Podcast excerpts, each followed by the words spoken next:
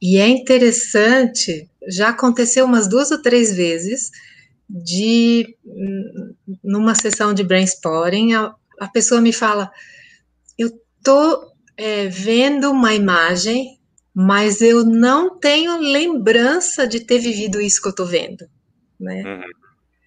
E, e aí me deu um estalo, eu falei: Pergunta para sua mãe, né?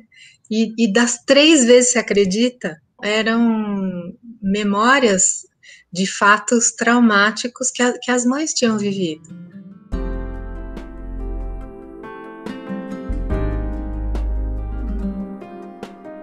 Oi, gente. Esse é mais um episódio do Segunda às 11, esse espaço que comigo, Daniel Gabarra, você tem a oportunidade de conhecer e aprofundar um pouco mais como a psicologia te auxilia na tua qualidade de vida.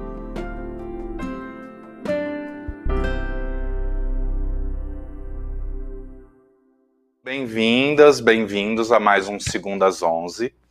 Né? Hoje a gente tem, é, nós estamos aí numa sequência de convidadas especiais.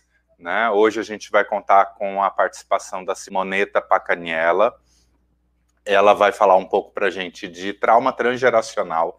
Então, acho que essa é uma grande curiosidade aí, e o quanto a gente não precisa de um olhar místico para falar sobre isso, né? Mas como que isso funciona, qual que é a lógica disso, e, e, e a gente está com tantas segundas 11 aí com convidadas, né, por conta do evento da Semana de Atualizações em Psicoterapias e Neurociências, e a Simoneta também é uma das nossas convidadas lá na semana. Então, deixa eu adicionar ela aqui com a gente.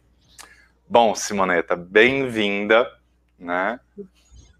Obrigada, Daniel. Bem-vindos todos aí.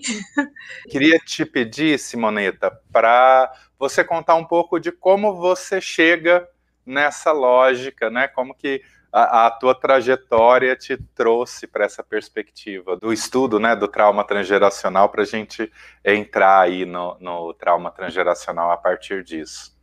Ah, legal. É, é até uma coisa bem recente. É, historicamente, assim, eu, eu, venho de uma, uma experiência longa, de uns oito anos aí trabalhando com constelação familiar, até há uns dois, três anos atrás. E, e aí depois eu migrei para o Brainspotting, e, enfim. Mas essa ideia permaneceu, né? De que havia uh, informações que, que de alguma forma se repetiam é, nas gerações seguintes. Isso era uma coisa que sempre me, me chamou muita atenção. E aí, numa, numa série de coincidências, né? A vida faz essas coisas às vezes, esses movimentos, né? Uhum. É, a, a, minha filha me falou de uma é, psicóloga é, sobrevivente do Holocausto, que é a Edith Egger, Imagina, ela publicou um livro ano passado com 93 anos de idade, né? E, e ela é terapeuta de trauma e ela, né, é, no livro dela, ela é, cita, né, é, algumas questões é, dessa transmissão dessas informações, né?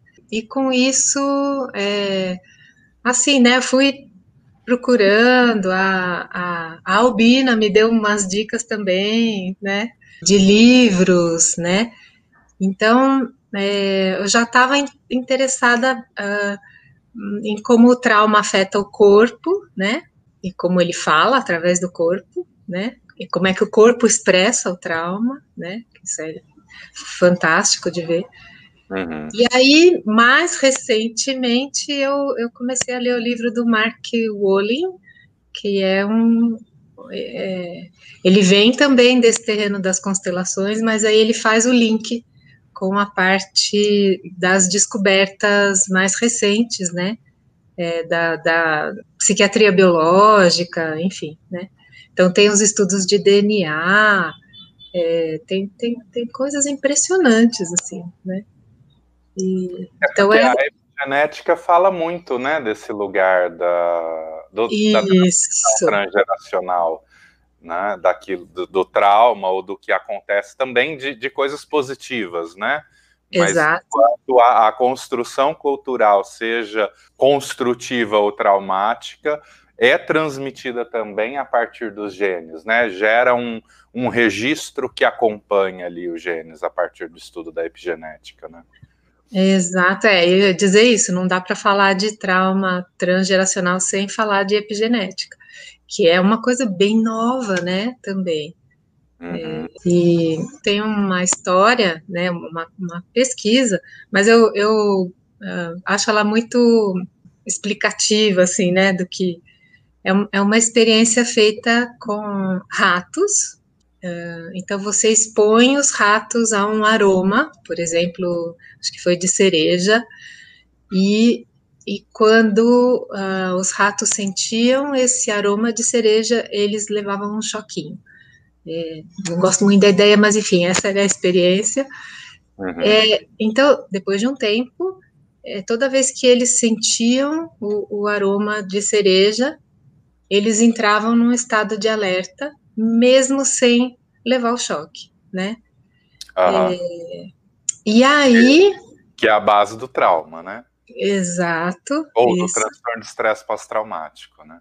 Isso, exatamente. E aí o que eles perceberam é que até a terceira geração, quer dizer, os bisnetos desses ratinhos, expostos ao aroma da cereja, sem nunca ter levado um choque, tinham a mesma reação de alerta, né? Então, é, é como a natureza acha formas de instruir as gerações seguintes a respeito de, de possíveis perigos ou ameaças, né? É impressionante. E rato, né? Quer dizer. Um animal muito mais simples, né, do que toda a nossa complexidade, com uma estrutura, é, é, ainda mais em laboratório, uma estrutura social ainda mais simplificada, né? Porque na natureza eles ainda têm uma estrutura social ali funcionando, né? Do, dos bandos e tal mas no laboratório não, né? E, e acho que um detalhe importante de, de contar para as pessoas do experimento é que quem era exposto era o macho. E o uhum. macho era separado durante toda a gestação e vida da próxima geração. Então não existia nenhum contato, né? Porque se ainda fosse é, a mãe, né, a fêmea, é, tem a gestação, então poderia ter uma transmissão direta ali pela gestação. Não, era o macho que não tinha contato nenhum, mas era só a inseminação ali, só o, o, ato sexual, e já também não tinha contato com essa fêmea, nem antes nem depois, e toda a gestação e criação dos ratinhos sem esse, esse contato. Então só tinha o gene mesmo ali para estar tá sendo o, o, o, meio de transmissão dessa resposta né, é, de estresse traumático. É, eles, eles viram alteração no DNA, no, no esperma dos ratos, exatamente. É, esqueci de falar isso, mas é exatamente. E aí uma, uma coisa interessante também que eu estava vendo, eu não tinha a menor ideia disso. A, a, parte, a gente pensa no DNA como é, a, a, o lugar onde está contida a informação e que determina, sei lá, a cor do olho, da pele, cabelo, altura, né? Uhum. E, é, na verdade, só 2% do DNA nosso é responsável por esse tipo de informação. Olha. E os outros 98%, né? O pessoal está tentando entender é, qual é a função. Estão ligando a, a, essa, essa parte aparentemente assim não útil, né? Do, do DNA está sendo ligada agora com uma parte que abriga essas, essas informações dos, da, dos estressores que o organismo vai registrando né, ao longo da vida e dos que ele recebe hum, né, por, por transmissão genética. Né? Pensa. Né? E é. quanto, quanto mais evoluído o organismo, quanto mais evoluída a espécie, maior a porcentagem desse DNA não codificante, ele é chamado assim, não, coding DNA. É, então, a, a gente humanos é, é, a que tem é a espécie que tem maior porcentagem do DNA não codificante. Uhum. E é e, nesse DNA que aparecem as diferenças. E te provocar aí uma pergunta, acho que para clarear para as pessoas, né? Mas como Sim. assim, né? O, o, DNA ele é alterado, o código genético ele é alterado, então não é mais o código do pai nem da mãe, é ah, o código genético. Como que é isso? Explica aí para o pessoal. Ah, é, não, o código, a sequência continua a mesma. É, mas é, existem reações. O próprio DNA ele determina que partes dele vão se expressar ou não. É, aí o DNA dá origem ao RNA, né? E é esse RNA que produz as, as proteínas, tal, que, enfim, que se traduzem nos hormônios, nas respostas das células. Então, a sequência é a mesma, mas nessa sequência tem genes que se expressam ou não, né? E, e, é, e é essa possibilidade de expressar ou não que é afetada pelo estresse, por exemplo, pelo, pelo trauma, né? Uhum. É, então, lógico, na essência não muda, né? É, não é que as características mudam, mas a forma de interagir com o meio muda. É, a forma como o organismo reage muda.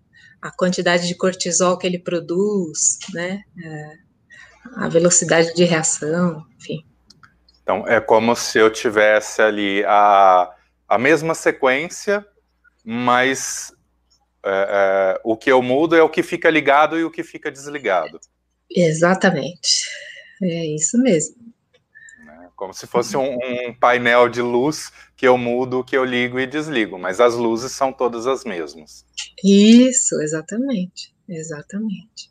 Uhum. E então eles é mais recente, isso é coisa toda muito recente, né? Eu estava olhando, é de 2005 para cá, né? É, e aí tem estudos com, com grandes grupos traumatizados, vamos dizer, o do 11 de setembro, ou do Vietnã, ou é, de Ruanda, né? Então eles foram com, comparando, né, fazendo estudos com, com, com as mães, os pais e os filhos das pessoas que presenciaram, né, ou que vivenciaram, né, esse tipo de, de catástrofes, né, de, de violência. E tem muitos estudos sobre os sobreviventes do Holocausto, né? E uhum. aí eles, a essa altura, eles conseguem comparar é, geneticamente, né, é, os descendentes que é, os judeus que estavam na Europa na época do Holocausto e os que não estavam. E aí então eles puderam finalmente atribuir realmente ao ao estresse, né, a, a, mudança que eles é, puderam perceber, né, na, na expressão genética é, de, de dois grupos com a mesma herança, vamos dizer, né, com a mesma origem de DNA, né. E eu acho que isso me lembrou também o que a gente estava falando um pouquinho antes, né? Disso do que, do que é o que não é científico, né? E desse cuidado que a gente precisa ter com, com a cientificidade, né? De que, olha o tanto de coisa. Então, por exemplo, a, a constelação familiar, ela já falava disso muito antes de qualquer prova científica. Exato. Né? Então, o que a ciência ainda não provou, ela só ainda não provou. Eu não posso partir do princípio de que aquilo não existe. Eu posso, eu vou também não vou partir do princípio de que aquilo existe porque aquilo não está provado. Mas porque não está provado, eu vou partir do princípio de que não existe. É uma falha científica muito grosseira do meu ponto de vista, né? Sim, sim, com certeza. Mas é no que que isso muda, né, na, na, na forma de, de, compreender, né, o paciente ou, né, o cliente que vem te procurar, né? Eu já tinha uma atenção com, com a história, né, é, familiar que veio da, da constelação, né? Então, às vezes eu perguntava, né, algumas algumas informações desse jeito, porém agora muito mais, né? E é interessante, já aconteceu umas duas ou três vezes de numa sessão de brainstorming a, a pessoa me fala, eu tô é, vendo uma imagem, mas eu não tenho lembrança de ter vivido isso que eu tô vendo, né? Uhum. E, e aí me deu um estalo, eu falei, pergunta para sua mãe, né? E, e, das três vezes, você acredita, eram memórias de fatos traumáticos que, a, que as mães tinham vivido, sabe? Uhum. Então, é, a pessoa viu uma, uma porteira, né? E, e uma criança na frente dessa porteira, e na verdade, a mãe é, da mãe tinha falecido, e aí é, o pai levou para a avó criar numa fazenda, né? Então ela chega num lugar desconhecido, né? E, a, e, e a, pessoa nunca tinha ido nessa fazenda, né? Hum, olha e, que louco. Foi muito legal, foi muito impressionante, né? Então, às, às vezes. De alguma forma, até a imagem em alguns casos. Né? Então, eu fiquei impressionada com isso, né? Às hum. vezes o corpo nos guia e a gente não sabe exatamente o que está acontecendo, né? Que, qual a memória daquela sensação corporal. Mas às vezes vem uma vez, é, num processo particular meu mesmo, eu vi uma cena em processamento, eu vi uma cena do meu é, bisavô com meu tataravô. Meu Deus. Né, Olha. É, foi muito doido, assim, é tipo que que, que, que, cena é essa, né? E eu nem conheci. Meu bisavô eu até conheci, mas meu, meu tataravô não. Por mais que ele tenha morrido com 91 anos de idade, ainda assim uhum. assim não foi suficiente. Não, não foi dava tempo, tempo. para eu nascer, né? A Juliette, aqui no Instagram, está perguntando se isso pode ter a ver também com transmissão de preconceito. É uma ótima pergunta para se pensar, né? Olha, Sim, se, vo se você pensa que o, preconceito nasce é, de algum trauma, porque a gente naturalmente é. A gente, a gente, é um ser sociável, então a gente naturalmente teria uma abertura, né? Se tem um, um, um preconceito, isso provavelmente está ligado a algum trauma e, e aí isso tem mais chance de ser passado para frente, eu penso, né? E eu acho também uma coisa legal da gente pensar é assim: é, existe essa transmissão que vai além da cultura, que não depende da cultura para ser transmitida. Mas, na maioria dos casos, a gente tem a soma disso tudo, né? Com certeza. Então, é. Você tem a cultura, você tem a cultura familiar, mas você tem essa transmissão epigenética né? E uma vai fortalecendo a outra, né? Uma complementa a outra, tanto nos aspectos positivos quanto nos aspectos que estão sendo disfuncionais e que, se a gente pensar, provavelmente também foram funcionais em algum momento. Uhum. É, é, essa questão do, do comportamento aprendido, né? É, a, a, criança vê os pais reagirem assim ou assado diante de diferentes circunstâncias, né? Então acho que tem um aprendizado a, além do que é herdado, com certeza tem o, tem o aprendizado, né? E eu estava pensando aqui nessa questão do preconceito, me veio muita postura da, da, da curiosidade da criança, né? É. A criança, quando vê algo diferente, ela quer conhecer. Ela quer saber o que é. Exatamente. É verdade. Né? Quando você vê que ela não tem essa curiosidade por algum objeto, por algum contexto, né, ou, ou, ou, por algum biotipo, né? Aí a gente vê muitas vezes essa repetição do padrão da, dos pais, uhum. ou não também somado, ou mesmo às vezes em casos de criança adotiva, né, de processos aí de adoção, às vezes também um elemento que possa ser aí epigenético, né, que uhum. vai estar sendo carregado transgeracionalmente, não só pela cultura, mas também por essa perspectiva muito profunda na nossa biologia, né, muito essencial da nossa biologia. Verdade. Muito interessante. É. Lembrei também da fala do Bernardo, né, na semana de atualização, né? Porque a, a provocação dele vai ser exatamente esse, esse limite do biológico para o subjetivo, né?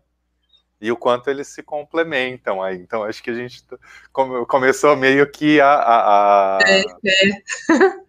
a, a conectar, né? ali, uma conexão. É verdade, é verdade.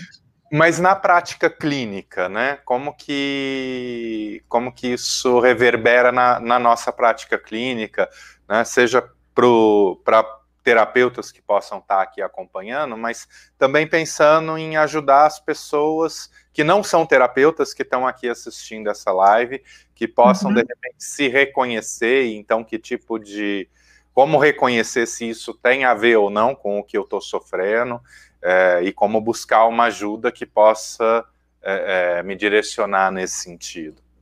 É verdade. É, é, quando, quando eu comecei a ler o livro do Mark Wolin e ele, e ele dizia né, que mais para frente ele ia falar sobre é, as ferramentas para para ajudar, né, nesse quando se identifica um trauma transgeracional, né, né, eu já fui lá no fim olhar.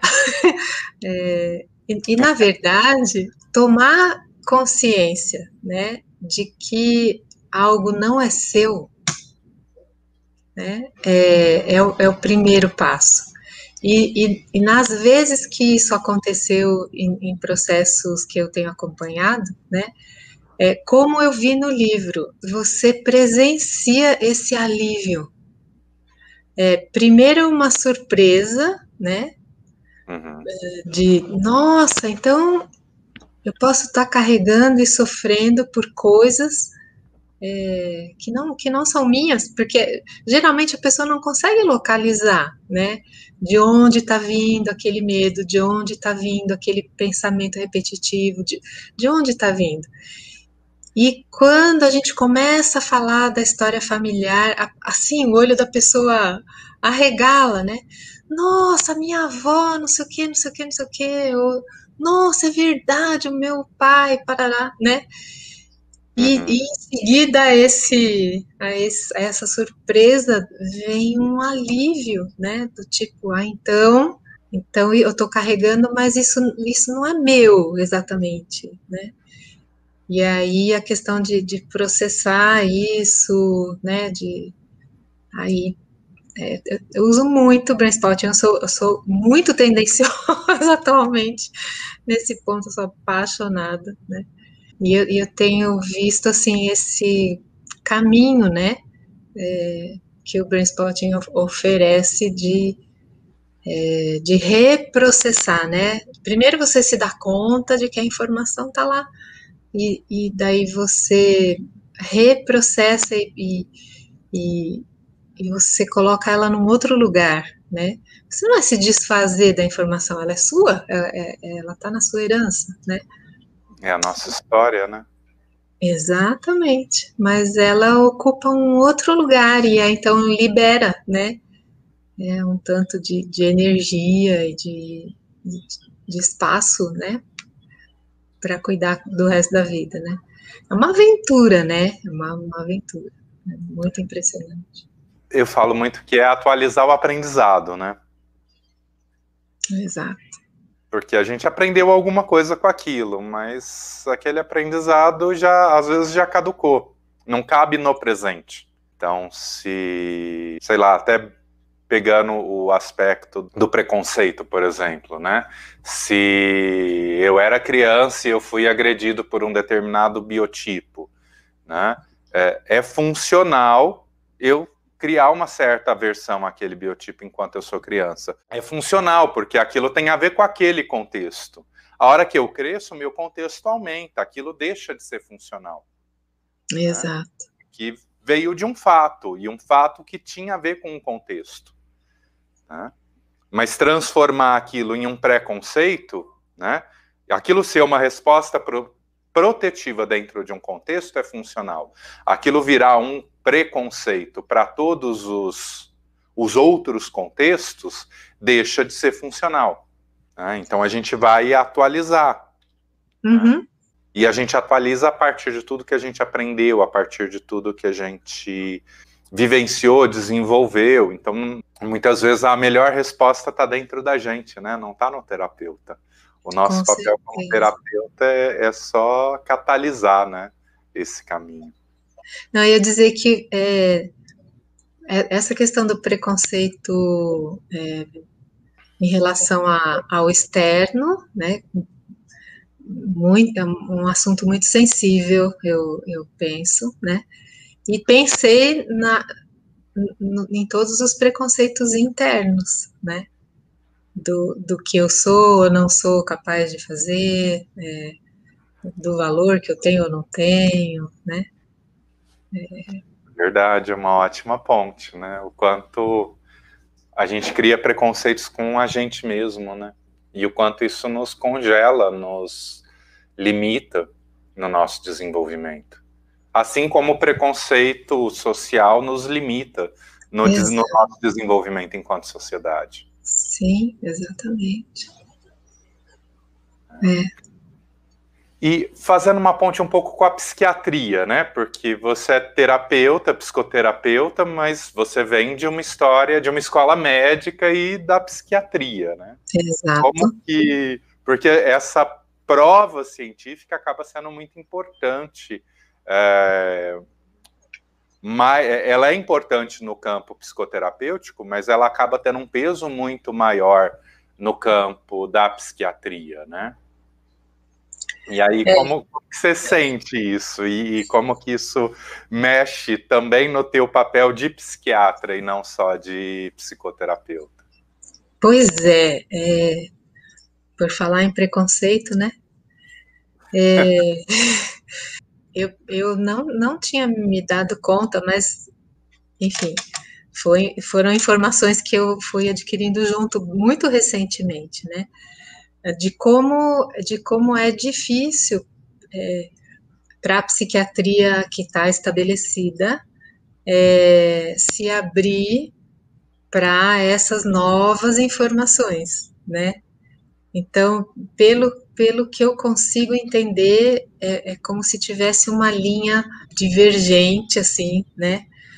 É, é por exemplo, Uh, teve uma série de, de estudos e, e, um grupo grande de, de pesquisadores, de psiquiatras, o, o Bessel van der, van der Kolk, que, que, estudou muito né, trauma, eles começaram a, a perceber, eles, eles, trabalham com, com crianças é, com problemas psiquiátricos, né, é, que receberam diversos diagnósticos, né, de de diversos transtornos, mas não só crianças, adultos também. E o que eles fizeram um estudo imenso, é, eu não estou aqui com os números, mas muito substancial, e verificaram a presença de, de traumas graves na infância é, tanto das crianças quanto dos adultos que recebiam diagnóstico de transtorno bipolar, de borderline, enfim, né? E é, tentaram conversar com a, a equipe do DSM, né? Para é, incluir, né? O, uma categoria é, diagnóstica ligada ao, ao trauma, né? E adivinha se eles conseguiram? Entendeu? Con continuou assim, no máximo, lá no estresse pós-traumático, né? Uhum. É, foi, foi, o máximo. Mas depois que eu, que eu li o livro do Vander, do Vander Kolk, é, quando ele relata isso, eu falei, nossa, que coisa injusta, né? Mas também eu, eu comecei a prestar mais atenção, porque o, o meu olhar dirigido pelo que eu aprendi. Então, eu investigo história familiar, tem caso psiquiátrico anterior, quando você pensa, né, em, em transtorno bipolar, esquizofrenia, né, borderline, enfim, os grandes grupos diagnósticos, né. Eu sempre pensava mais no sentido genético da coisa, né, e, e, e lendo isso, é, me abriu para eu investigar a história traumática dessa família não só a história genética, entendeu? E a, apesar dessa não ser uma visão ainda, é, digamos, você não vai ver num congresso né, da Associação Americana, ou mesmo na Associação Brasileira, né, é, alguma informação nesse sentido, porque acho que ainda vai um tempo, né, para isso ganhar espaço. E olha que tem evidência é, de pesquisa muito grande, né? Mas eu não sei se acaba mexendo também com a, com a estrutura interna, né? é, dos pesquisadores ou dos, né? Dos, dos psiquiatras que, que que ditam, entre aspas, né, as, as leis diagnósticas, né, acho que acaba interferindo, claro, é tudo gente, né? Sim.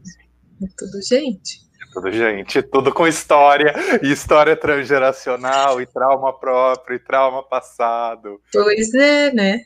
É então, muito... talvez pareça mais garantido, assim, né? Então, é transtorno bipolar e trata assim, e, né, e prognóstico assim, né? Se a gente pensar, hoje a gente olha muito para para algumas posturas científicas, ou melhor, porque para mim isso não é uma postura científica, mas para a postura de alguns cientistas que negam aquilo que não foi provado. Né? Mas se a gente olhar para a história da ciência, lá atrás a ciência teve que batalhar muito para ganhar um espaço de respeito e em confronto com a religião. Exato. Porque a religião negava a ciência e a religião era predominante, né? Então a ciência teve que batalhar muito para mostrar que muitas das coisas que a, a, religião falava não eram verdades, né? E aí você prova, é, né? Você uhum. testa e vê que aquilo não, não faz sentido, né? Para poder afirmar aquilo que ela queria, né? É, é, agora, dizer daí que tudo que vem do campo religioso não possa ser estudado a partir do olhar científico e muitas coisas, lógico que não tudo, mas muitas coisas vão encontrar fundamento. Você vê, você tem estudos sobre nós estamos meio que desviando, né? Mas é, o divertido dos bate-papos é isso, né? É, o quanto estudo sobre prece e melhora de pessoas em hospital. Exato. Exato.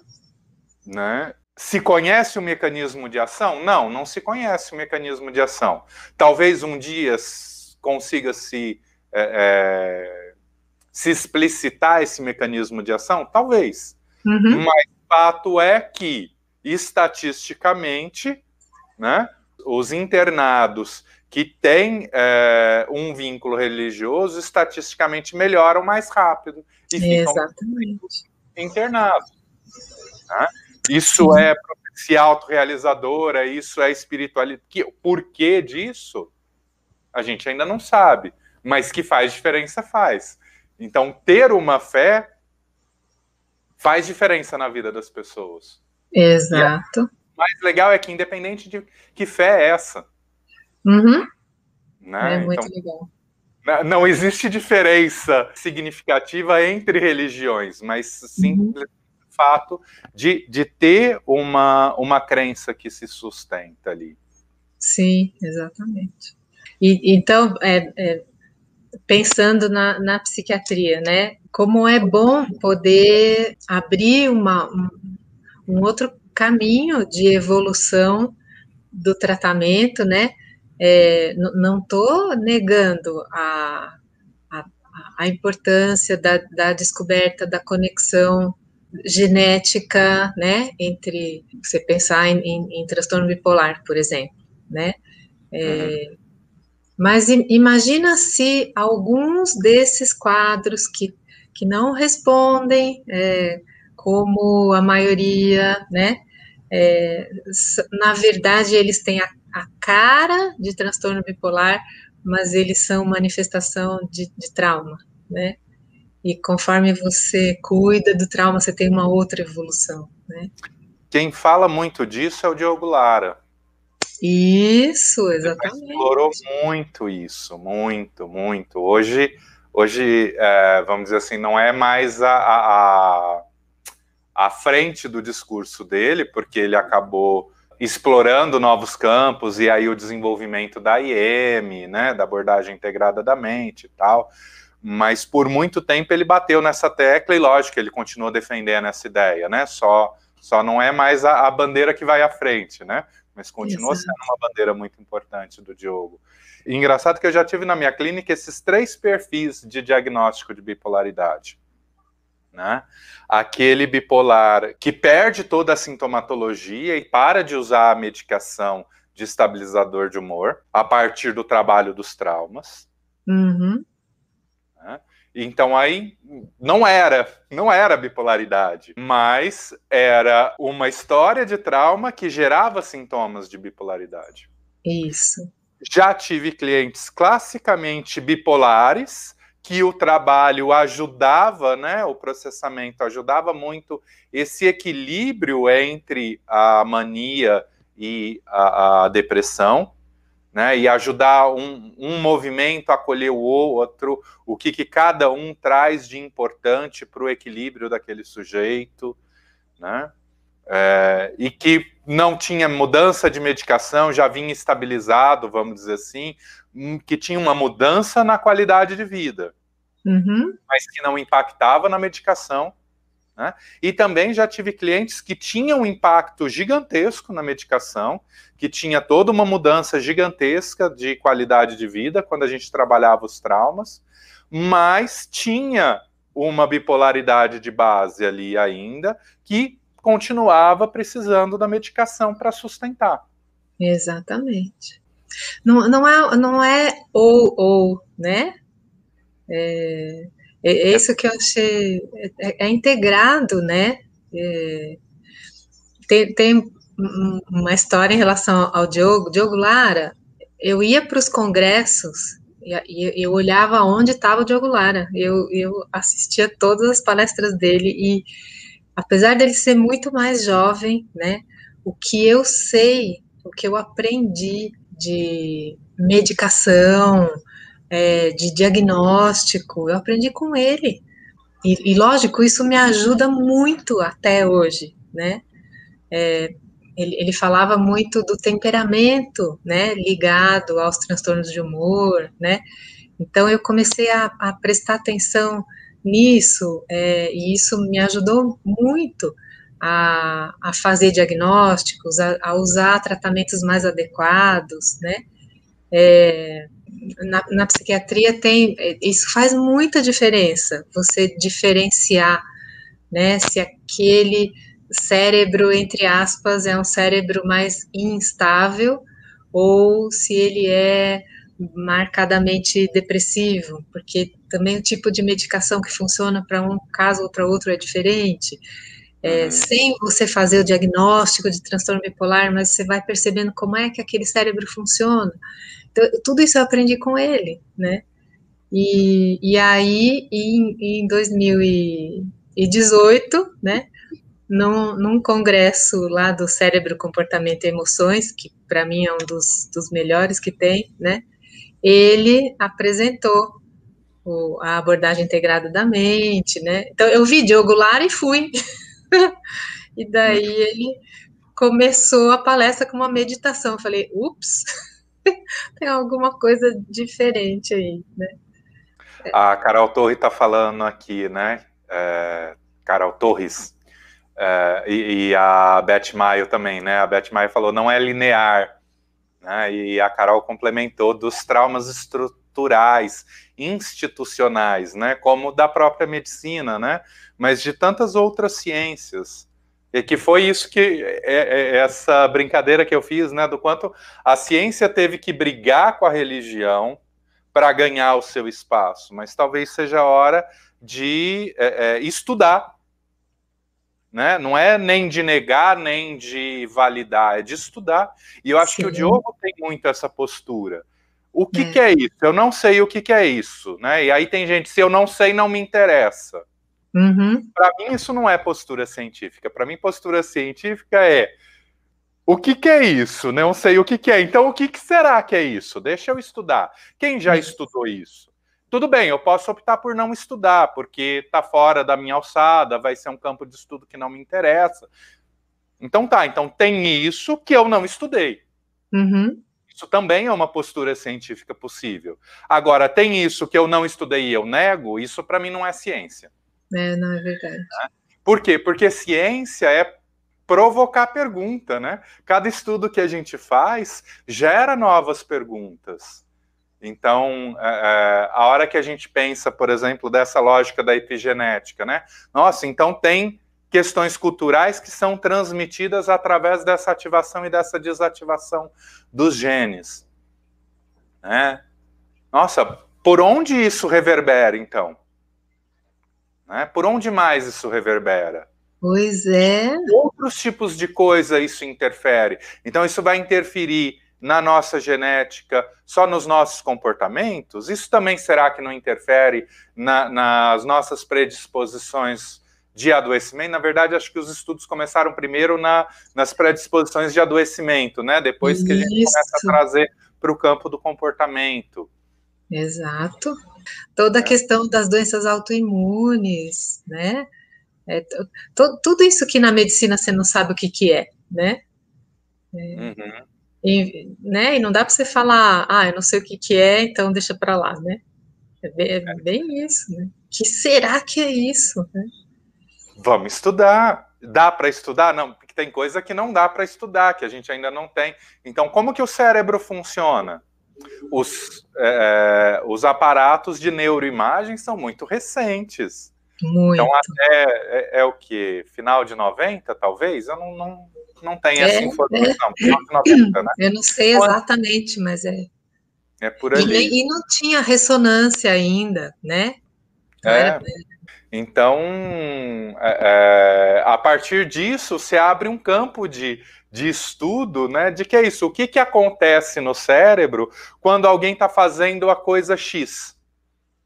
Uhum. Né? Só que isso ainda é um exame muito caro, né? é muito difícil fazer isso em termos de pesquisa. Então, tem muito pouca coisa que poderia ser estudada e muito aprofundada ao entender o que como o cérebro funciona quando diante de determinado comportamento, que ainda não teve oportunidade de ser estudado, né? E que talvez um dia tenha.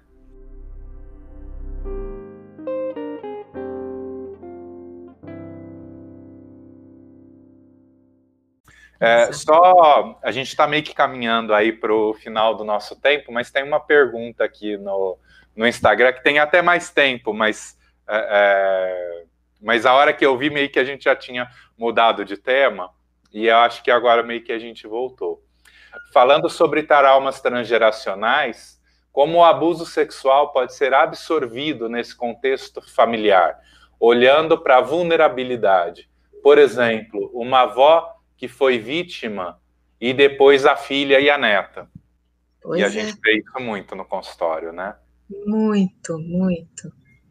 Dessa cultura familiar do abuso. Como, como se fosse. É para ser assim, né? É, é, é, assim que é, né? É assim que, é. é assim que funciona. E é muito essa soma, né, da transgeracionalidade biológica com a transgeracionalidade é, é, social. Né? Também. Cultural que é passada. Então, tem os dois aspectos ali. Porque às vezes você, você se submete para poder sobreviver. Então, vira uma, uma estratégia né, é, válida, né? Sim. É, é assim que é. válida, mas é válida naquele contexto, né? Exatamente, exatamente. Aí você vai vendo a importância, né, de, de, de todos os processos terapêuticos, né, de quanto é, cada processo terapêutico é válido no sentido de identificar, né, de, de, e de tomar consciência, né, do que do que é meu em primeira pessoa e, e, e, do que eu carrego, né? Do que eu não preciso continuar carregando, né? E do que não é meu em primeira pessoa, né? Eu acho que as, as mudanças vão vão indo a partir daí, né? Cada, cada pequena libertação é, individual, eu acredito que é, se a gente pensa que, que, que ninguém vive sozinho, né? A, a gente é uma grande rede é, dentro da própria natureza, ou pensando na sociedade, né? Cada, cada ponto da rede que, que se cura, né? É, é, vai contaminando positivamente, né, os outros pontos da rede, igual acontece no cérebro, né? Uhum. Eu... Lembrei da Zerca, né?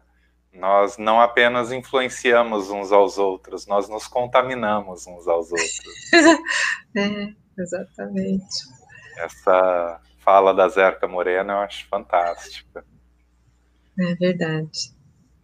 E é curioso, pelo menos na, na, minha clínica, os principais exemplos que eu tive de quebra desse padrão familiar de abuso, né, de alguém conseguir romper, né, fazer esse movimento de romper o padrão familiar de abuso, é, foi muito alguém que dentro daquela estrutura assumiu um papel de cuidar muito grande. Isso. Então eu cuido, eu cuido, eu cuido, eu cuido, eu cuido cuidar do outro é mais importante do que eu. Então eu me submeto ao abuso, eu aceito e eu vou. Mas quando eu vejo o outro que eu sou responsável por, por cuidar, né? Então a minha filha ou a minha irmã caçula, né? É, vivendo aquilo que eu vivi e eu imagino ela passando por todo o sofrimento que eu passei, eu consigo romper o silêncio. Exatamente. Todos os casos que eu tive na minha clínica, desde.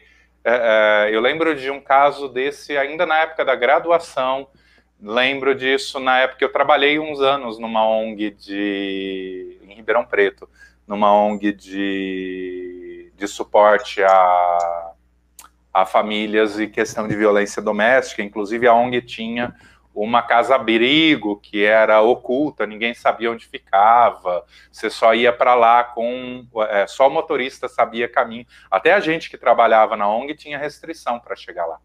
Olha. Né? Exatamente para ter o máximo de resguardo do sigilo do endereço desse local. E era, era em outra cidade, inclusive. Mesmo nessa época lá, mesmo depois, foram sempre.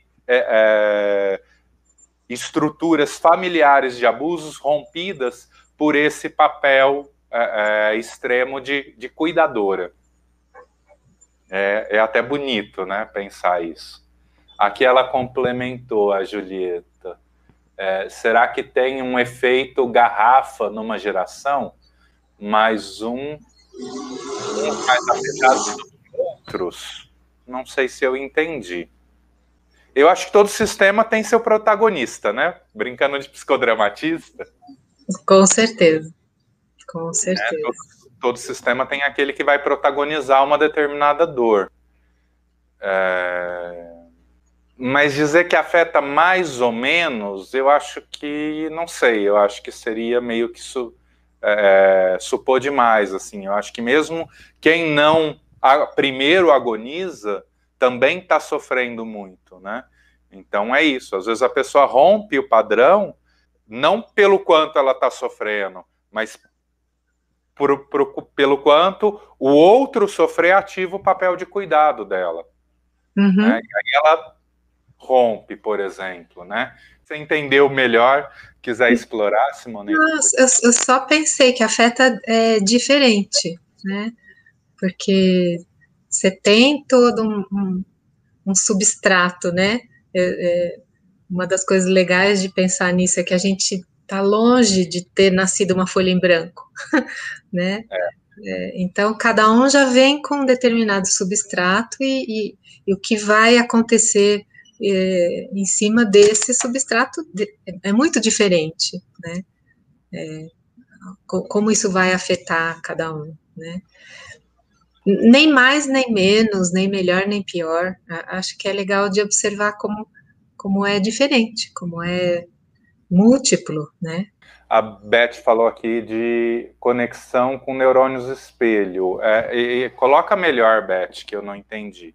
Aí a Albina aqui, importante considerar sempre que o processamento dos traumas individuais pode beneficiar também gerações futuras.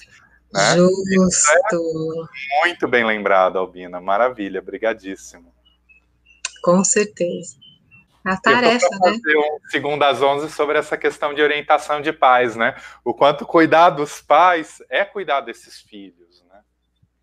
Acho que um processo terapêutico pré é, gravidez devia ter um Nossa. cuidar dos meus traumas para poder é, é, oferecer mais saúde emocional para os meus filhos.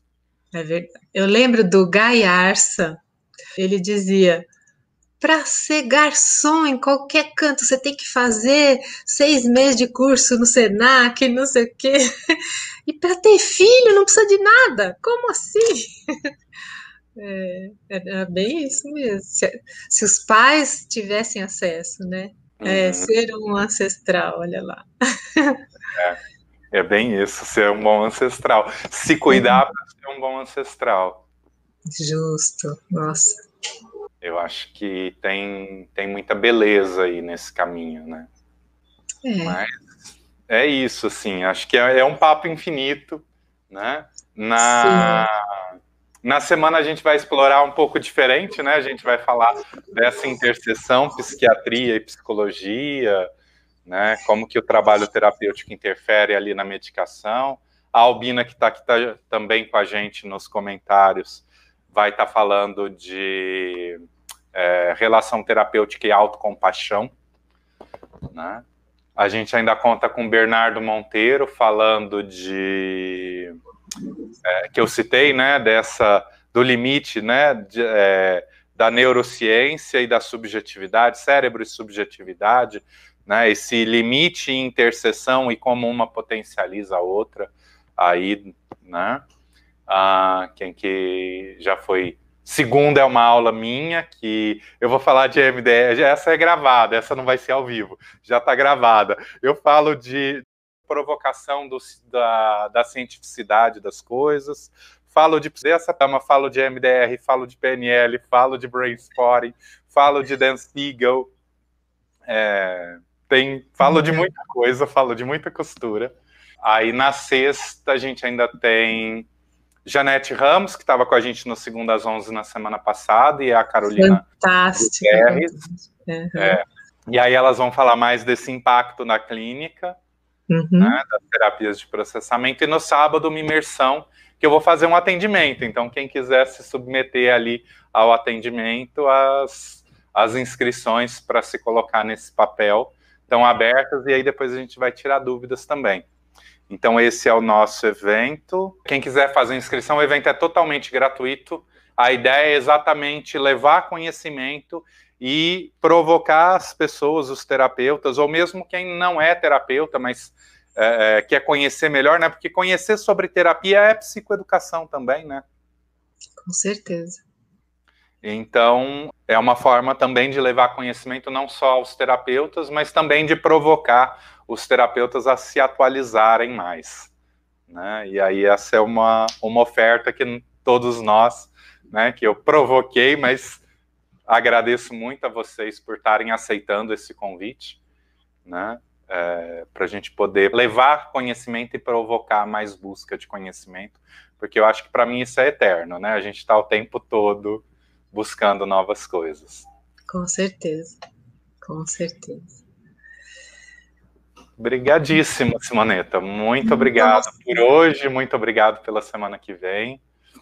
Eu que agradeço, Daniel. Uma delícia de conversa. Como você falou, podia ser infinito, né? É. Mas obrigada mesmo. O bate-papo vai aquecendo, né? Ah, quem está no Instagram, o link está na bio também. Estava esquecendo de falar isso. Maravilha. Né? Então, é isso, gente. Obrigado, obrigado Simoneta, obrigado todo mundo que esteve aí presente. É, brigadíssimo, todo mundo aí pela presença e vamos divulgar, assim, se tem alguém que você acha que pode tirar proveito desse evento, vamos divulgar aí, porque a ideia é poder levar conhecimento aí para muita gente. Com certeza. Um beijo. Um beijão e até a próxima. Tchau.